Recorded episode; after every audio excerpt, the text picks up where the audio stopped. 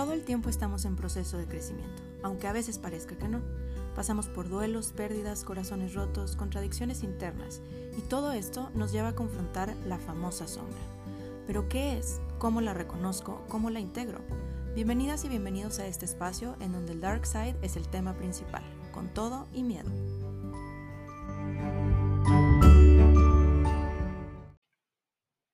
Hola a todos y a todas, bienvenidos y bienvenidas a este espacio Amando la Sombra.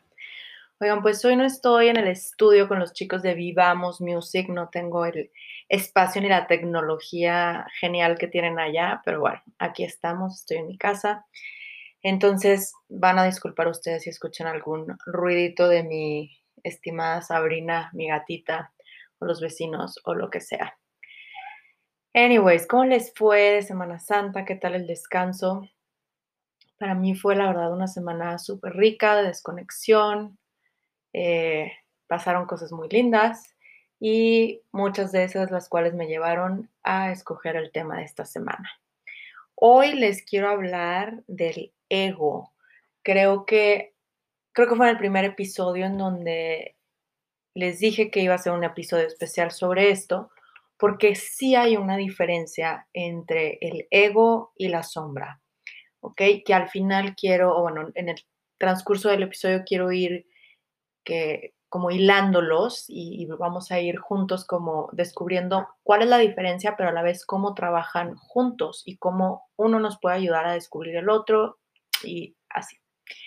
Entonces, bueno, para empezar, el ego creo que hay mucha confusión con este tema. O sea, hay, se habla mucho del famoso ego. Uno no se debe confundir con egoísmo, que es diferente. El ego es la mente. El ego es una estructura mental. Son todas las asociaciones mentales, neuronales que tenemos, que hacemos y que vamos formando, desarrollando desde que nacemos, desde que se empieza a desarrollar nuestro cerebro y empezamos a, a a asociar cosas, a asociar definiciones, a asociar qué significa el frío, qué significa el calor, qué significa mamá, qué significa papá, qué significa amor, qué significa una relación, qué significa la seguridad para mí, qué significa la inseguridad para mí.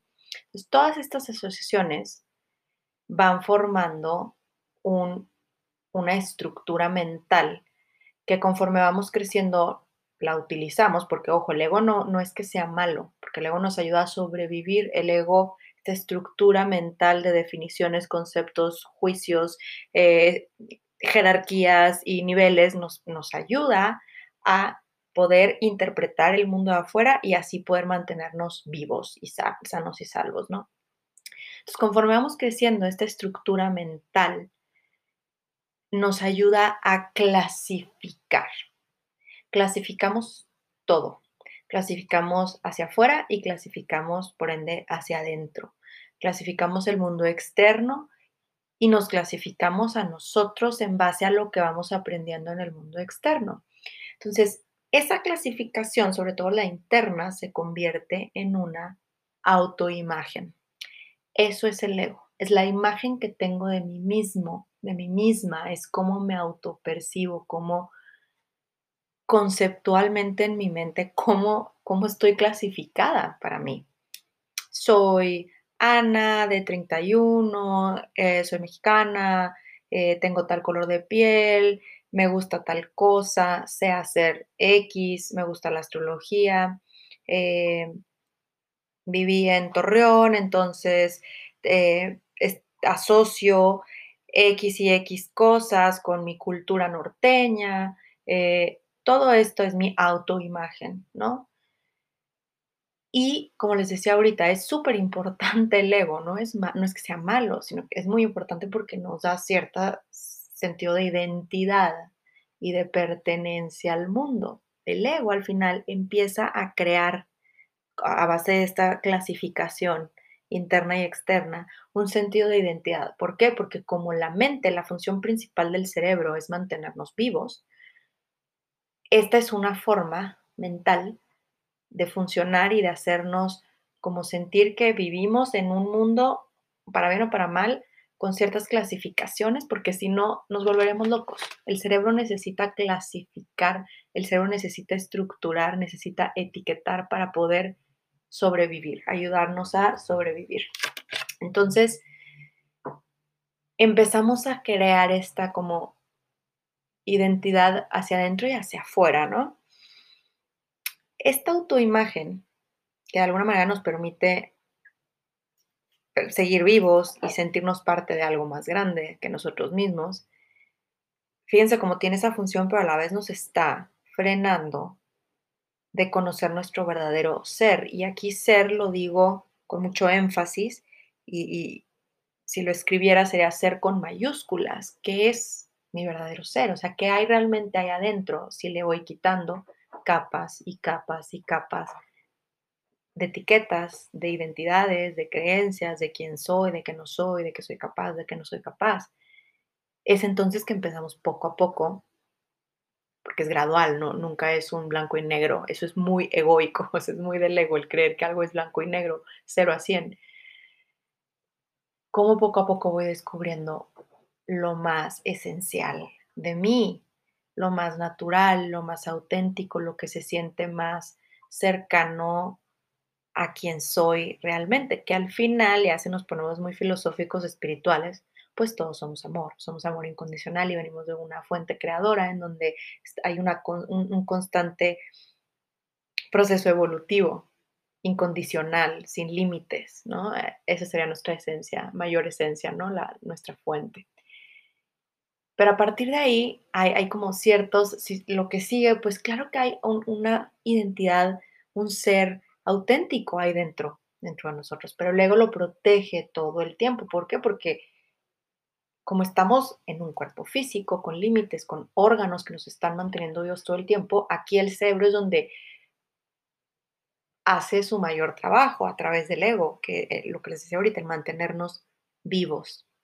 Entonces, insisto, no es malo, pero hay que aprender a identificarlo, para no sobreidentificarnos con él. O sea, el saber que yo, por ejemplo, soy astróloga.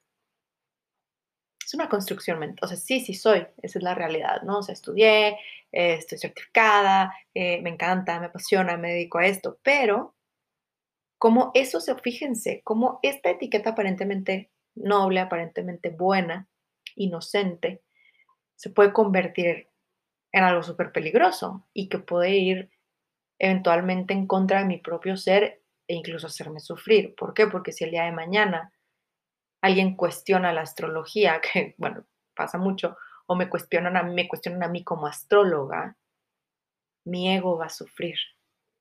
La idea mental que yo tengo de quién soy, Ana, astróloga, se va a ver cuestionada. Y si estoy muy apegada a esa idea de que soy astróloga y eso es lo que soy, voy a sufrir y me voy a sentir atacada y me va a costar mucho y mi ego va a sufrir.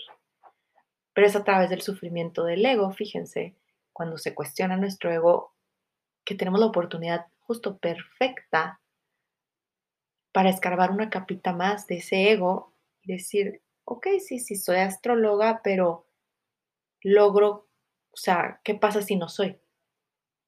¿Qué pasa si me desapego de la idea de que soy astróloga? y que eso me hace feliz y que eso es mi pasión y que entonces si la gente me deja ver como astróloga, es un ejemplo, ¿no? ustedes volteen hacia adentro y pregúntense cuáles son sus etiquetas del ego más fuertes. Soy mamá, soy jefe o soy emprendedor, soy... les estoy aquí dando ejemplos súper sutiles ¿eh? y aparentemente buenos. No deja de ser ego. Ahora, ¿Qué pasa cuando la etiqueta es, eh, es que no soy lo suficientemente buena para estar en una relación? O sea, no, no, no soy lo suficientemente valiosa y por eso estoy soltera y nadie me pela y porque se me pasa lo mismo y porque no ligo, porque... ¿Cuál es la creencia ahí detrás? Eso también es ego, ¿eh? Eso también es ego, es una autoimagen, es una clasificación de mí misma, de soy la que no tiene pegue, soy la que no tiene novio, o soy a la que le va mal en la escuela, o soy al que tal jefe siempre lo está cagoteando. aparente, puede parecer verdad, o sea, y, y justo de hecho va a ser verdad, porque la mente es tan poderosa. Aquí no me quiero ir a temas espirituales, que sí también va por ahí, pero viéndolo en, cuestiones más pragmáticas, más prácticas, la mente es poderosa porque el cerebro obviamente va, lo que crea tu cerebro, las asociaciones neuronales que tú tengas, que son las creencias, tu cerebro va a actuar en base a eso, o sea, le va a dar órdenes a tu cuerpo de actuar de cierta manera. Entonces, por supuesto que vas a comunicar desde esa creencia, vas a tener conductas desde esa creencia. Por eso es que la mente es poderosa y no lo digo solo en el, desde la perspectiva espiritual, evolutiva, o sea, es que realmente el cerebro como órgano le está dando órdenes al resto de tu cuerpo, que se convierten en conductas, que se convierten en patrones. hay que tener como muchísimo cuidado con este tema de la mente, del ego, porque es un, o sea, tiene, tiene muchos ángulos y muchas como formas de manifestarse y de esconderse, de que pareciera que no es ego, pero claro que es ego. Al final el ego es todo eso que creemos que somos o que no somos. Porque también es lo que, el ejemplo que les da ahorita, ¿no? Es que yo no soy la niña bonita que tiene pegue, ¿no? Es un ejemplo súper básico, ¿no? Pero, pero pasa. ¿Quién dice? O sea, tú es la imagen que tú tienes de ti misma, de que tú eres la niña que no tiene pegue. Pero precisamente porque tú crees eso, pues quizá a la hora de estar socializando vas a ser mucho más introvertida, no te vas a expresar más libremente, eh, no vas a socializar más abiertamente, te vas a cerrar un poco, te va a dar más pena a la hora de interactuar con, las personas del sexo que te gusten. Pues obviamente, porque estás actuando desde esa creencia. Entonces, observemos lo importante de identificar al ego, ¿no? Y que vuelvo al inicio, o sea, a la idea principal, no es que sea malo, porque nos ayuda a sobrevivir, pero lo importante es aprender a observarlo. Y de ahí entender cómo esta identidad, este sentido de identidad, este ego, lo que hace es dualizar. Esto es bien importante. Estas clasificaciones que hace el ego, tanto internas como externas, o sea, de nosotros mismos y del mundo exterior, si se fijan, todo es a partir de un es bueno, es malo. Es así, es A o es B, bueno o malo, blanco, negro. Esta dualidad nos hace un daño terrible porque nos cierra las posibilidades a muchísimas cosas, tanto de nosotros mismos como con el mundo, a ver posibilidades en el mundo exterior. Esta dualidad, aquí yo creo que la clave está en identificar, o sea, identificar que el ego, qué tanto le estoy creyendo, o sea, qué tanto me estoy creyendo este cuento mental o esta clasificación, este juicio, este prejuicio que traigo interno o hacia afuera, que es verdad, o por qué le creo tanto, o si yo toda una vida creyendo que esto es así, que esto es lo correcto, ¿qué pasa si lo cuestiono? El problema aquí es, y la razón por la que muchos nos cuesta identificar estas creencias del ego es porque como empezamos a asociar todas estas creencias con parte de nuestra identidad, y aquí les voy a poner un ejemplo, voy a partir esto con un ejemplo para entenderlo mejor. Yo por mucho tiempo, yo soy feminista, ¿no? Pero unos años atrás, el feminismo se volvió súper parte de mi ego porque yo me empecé, lo empecé a hacer parte como de mi identidad, Entonces, Ana la feminista.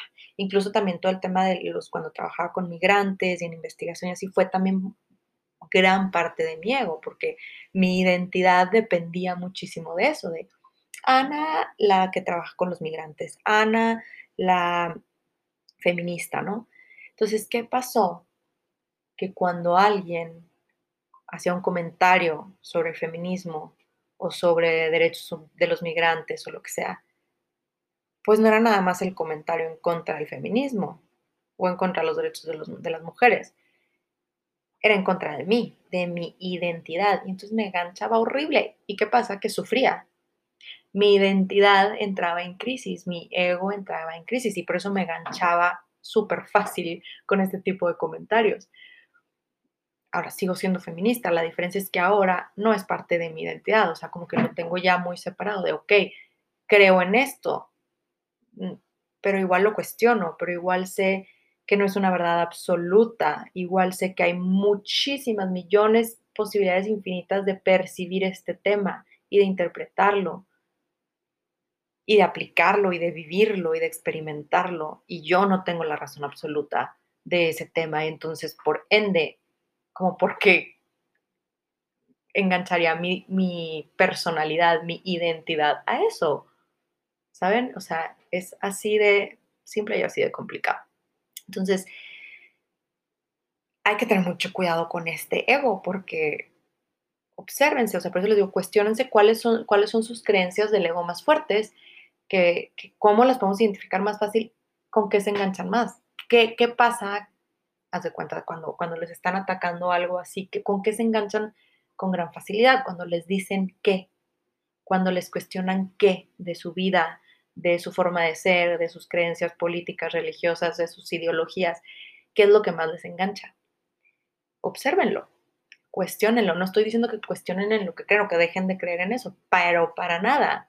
O sea, yo no voy a dejar de ser astróloga, pero lo que tengo clarísimo es que mi ser más auténtico no tiene nada que ver con ser o no ser astróloga, porque el día de mañana yo puedo dejar de creer en la astrología, pero no dejo de ser Ana, ser individual, espiritual, con un cuerpo y con una mente, pero identifico y separo.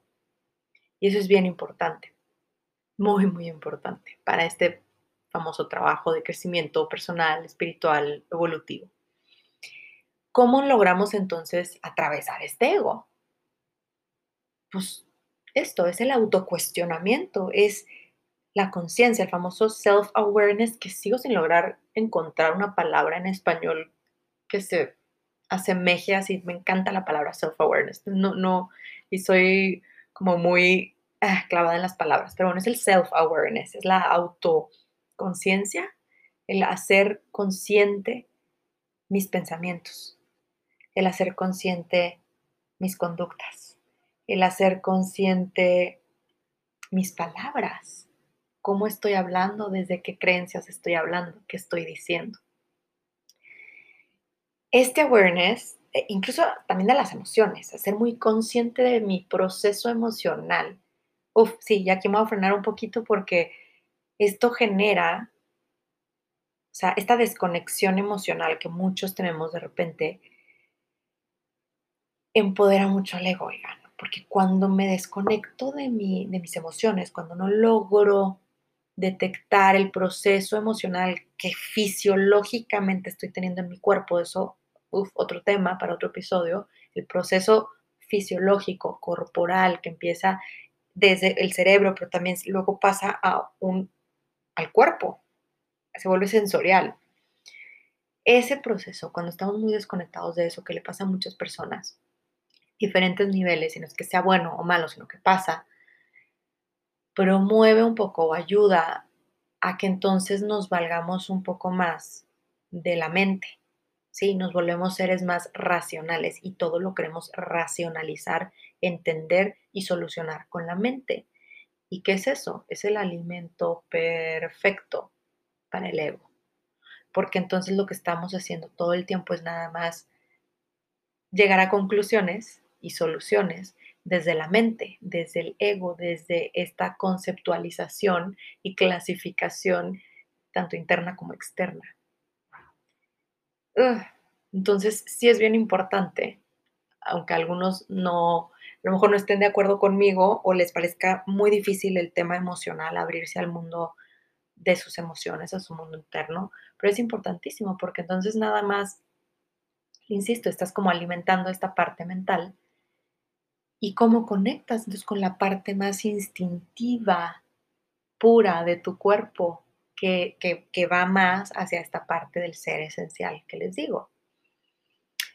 Entonces, bueno, poco a poco esta observación de, nosotros mismos nos permite hacer más habitual el mantenernos como en este ser auténtico. ¿Y por qué digo poco a poco? Porque también ah, tenemos esta creencia muy del ego de lo que les decía, de ir del cero al 100. O sea, ah, bueno, entonces aprendo esto, lo entiendo, lo racionalizo y ya lo puedo, o sea, y lo cambio, ¿no? Claro que no, o sea, el trabajo El crecimiento personal, eh, espiritual, es un proceso.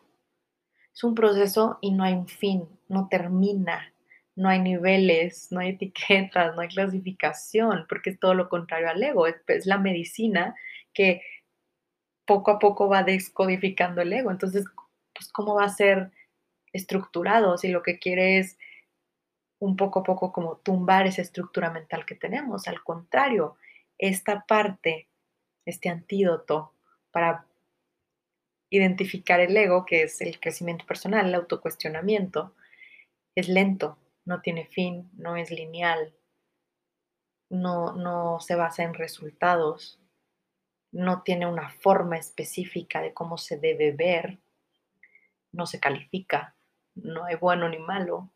Entonces es bien difícil para la mente. Fíjense cómo para la mente va a ser bien difícil cuando estamos en un proceso de crecimiento personal o espiritual, porque entonces vamos a, no sé, vamos a terapia o tomamos un curso o meditamos o hacemos yoga o lo que sea, el ego, ¿qué es lo primero que te va a pedir? Resultados. Etiquetar. ¿Lo hice bien? ¿Lo hice mal? ¿Me salió bien? ¿Me salió mal? ¿Avancé? ¿No avancé? ¿Cambié o no cambié? Blanco, negro, cero, cien. Primer error. Primer error en el proceso del self-awareness, de la autoconciencia del autoconocimiento, del autocuestionamiento. No hay respuestas correctas, no hay 0-100, no hay calificación. Eso es el ego otra vez y esta es otra cosa que tenemos que estar súper vigilantes, súper observando esta tendencia que el ego siempre, siempre va a tener, de estar queriendo etiquetar y clasificar todo. Entonces, este poder como jugar con los límites de nuestro ego para no sobreidentificarnos con algo. Es maravilloso. O sea, ahí es en donde está el verdadero chiste, ¿no? El punto, el, juguito, el mole, la pulpita de, del crecimiento espiritual, del trabajo espiritual o personal, como le quieran llamar. Está en el poder saber que tengo un ego, saber que no se va a ir, saber que no es bueno ni malo, que de hecho su función es mantenerme vivo y de alguna manera hacerme sentir parte de, una, de, un todo en donde estoy, de este mundo dual, de esta realidad dual, porque la realidad dual por lo pronto no va a cambiar, así la percibimos y el ego nos ayuda a sobrevivir dentro de esta realidad dual.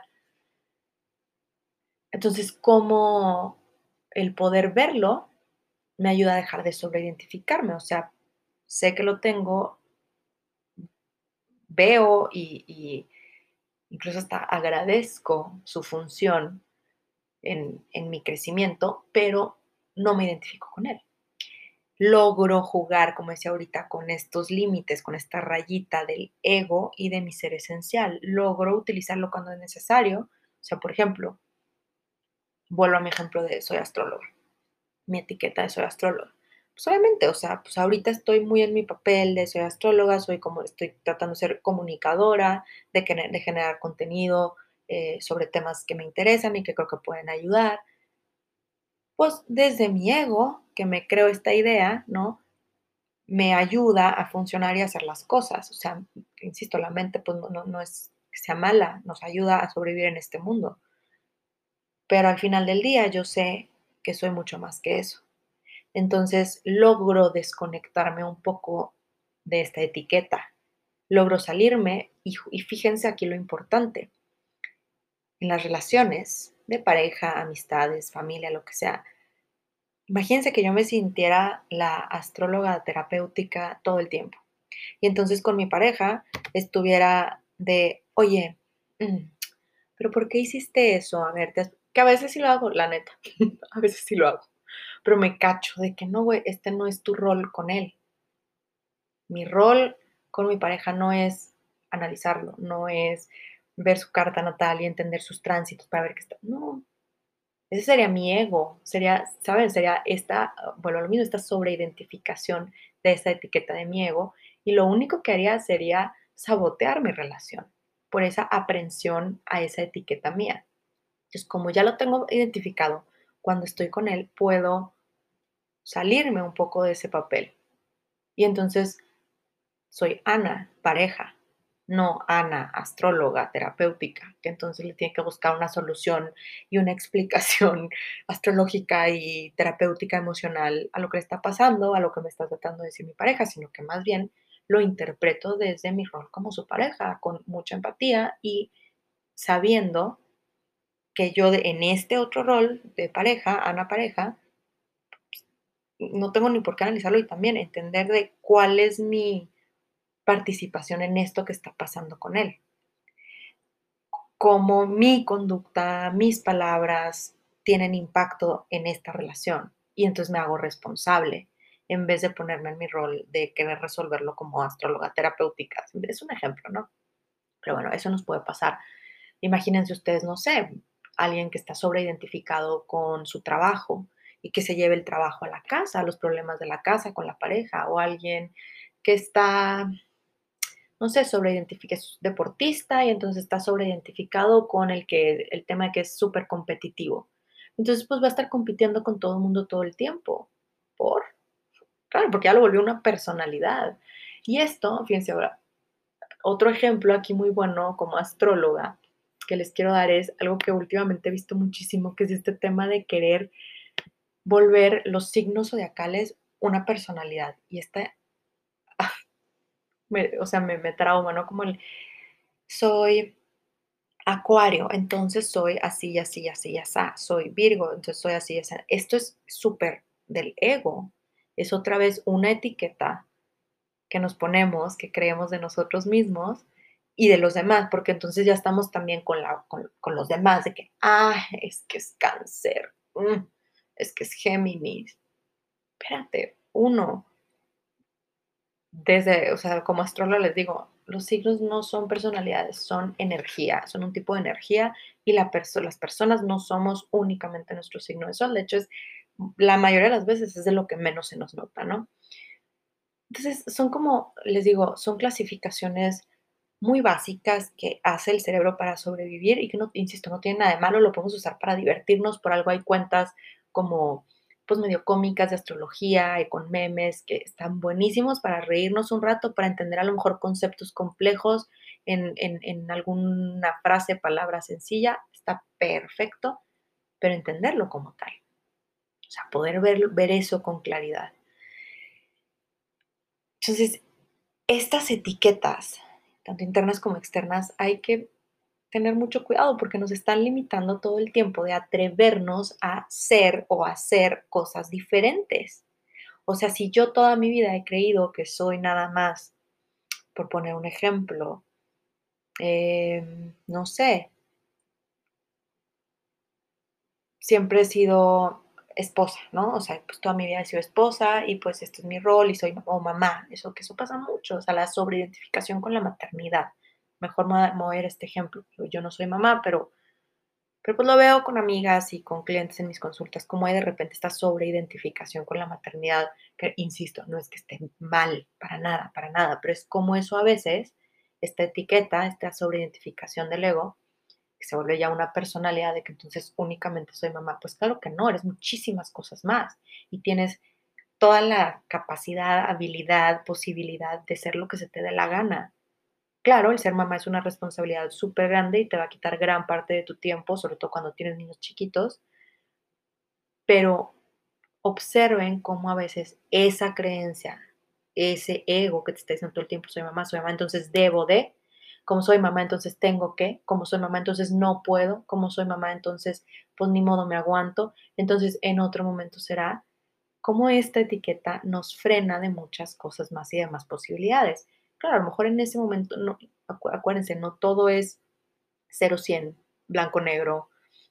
Entonces, quizá no es en ese momento, pero cómo me estoy limitando de poco a poco irme convirtiendo en algo más, de poco a poco reconstruir la persona que soy, de cambiar de gustos, cambiar de ideas, cambiar de opinión, eh, involucrarme en cosas nuevas, en meterme una clase súper diferente, algo que jamás me atrevería a hacer, por una creencia de que soy esto, ¿no? Entonces, bueno, no puedo creer que ya se me fue el tiempo. Sí quería cerrar como con esto, ¿no? La diferencia entre el ego y la sombra, porque al final el ego es la identidad, la historia mental que me protege, que esta construcción, esta clasificación de ideas y conceptos, tanto internas como externas, que me está protegiendo de ver mi sombra. Y ya con esto cierro con un ejemplo mío que quizá les pueda ayudar un poco como a, aterrizarlo un poco más. Cuando yo estaba súper sobreidentificada con, con el tema de los migrantes, ¿no? Con Ana, la defensora de derechos de los migrantes, yo no me daba cuenta que esa sobreidentificación, esta creencia, esta creencia del ego, sí, de Ana es defensora de los migrantes y Ana hace todo por defender sus derechos y por bla, bla, bla, bla. Yo no me daba cuenta que esto, esta, esta parte del ego me estaba protegiendo de una parte de mi sombra, que era que, bueno, como algunos de ustedes ya saben, que han escuchado otros de mis episodios, pues yo tenía mucho, tengo muchos temas con mi mamá, entonces yo, en el fondo yo traía un tema de desarraigo. Y entonces aquí, fíjense como el tema de migrantes, ¿no? Los migrantes pues son personas que de alguna u otra manera, tanto física como emocionalmente, tuvieron un, desarraigo de sus raíces, de su hogar, eh, de su identidad. Eh, y yo me sentía muy identificada con ellas, con ellos y con ellas inconscientemente, porque yo me sentía así. Yo sentía muy en el fondo que no tenía raíz, sentía un desarraigo muy fuerte porque por años, pues me dolía mucho, como el tema de mi mamá, y no me sentía como completamente enraizada a, a mi hogar, a mi familia, a donde pertenecía, más bien sentía que no pertenecía. Y eso era parte de mi sombra. Por eso, cada vez que el tema de los migrantes se tocaba o que sentía yo que los atacaban, ¿no? Ese tema que, y, y, podía ser cualquier tontería, ¿eh? O sea, desde alguien que yo conociera o escuchar un comentario en las noticias o en redes sociales, lo que sea, me prendía, claro, porque se volvía personal, porque estaba atacando mi ego, mi identidad, y además estaba yo sin darme cuenta tocando una fibra súper sensible y súper profunda, que era esta parte de mi ego, de esta herida, de que, no, que yo en ese momento no podía ver, de yo no siento arraigo, yo no siento que pertenezco. Y como yo no podía ver eso en mí misma, mi ego me protegía con esta sobreidentificación de Ana la Salvadora de los Migrantes. Qué loco, ¿no?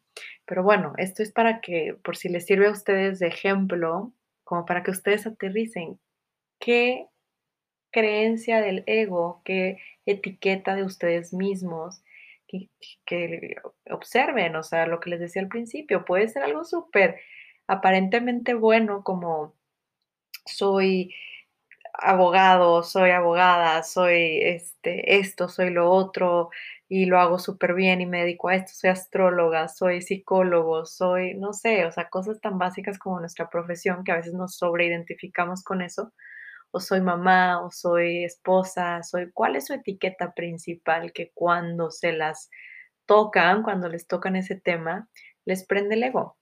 Y, y, por ende, entonces hay que escarbar, porque ese es un indicador buenísimo de que hay una sombra detrás de esa creencia del ego que los está protegiendo. En fin, espero les haya servido. Eh, pues nos escuchamos la próxima semana con tema en puntos suspensivos porque otra vez no sé qué voy a hablar. Veremos qué pasa esta semana y pues les voy avisando.